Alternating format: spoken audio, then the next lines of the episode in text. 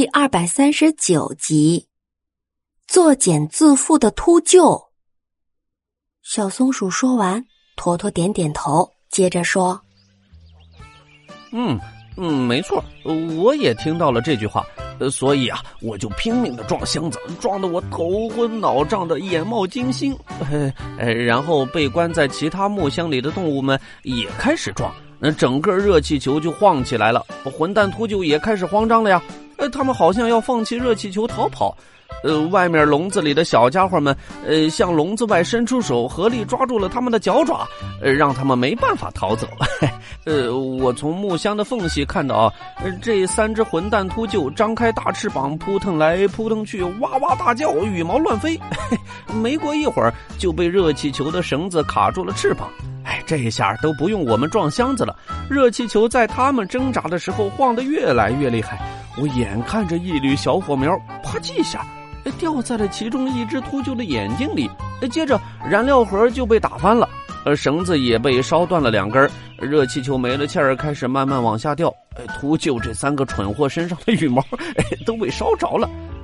哎，再然后，呃，我就摔晕过去了。嘿嘿。珍珍和小伙伴们听得目瞪口呆。想不到这三个坏家伙竟然这样作茧自缚，死在了自己用来运输被抓动物的热气球里。太阳越来越大，天气也越来越热了。动物们互相告别，在感谢了珍珍和伙伴们之后，都踏上了回家的路。而珍珍他们也该出发了，顺利的找到了坨坨。那么下一站就是白玉河了。临走之前，大家装了很多阿克苏苹果在背包里，并用热气球的残破布料盖住了三只秃鹫的尸体，免得吓到过路的无辜动物。坨坨先生又大吃了一顿，准备和珍珍他们一起前往白玉河。虽然珍珍和伙伴们不忍心再麻烦坨坨，他又刚刚经历了一场劫难，可是坨坨坚持要跟他们一块走。他满不在乎地说。嗯，嗨，我在外面旅行那么长时间了，什么破事儿没见过呀？光是绑架就遇见了三次呢。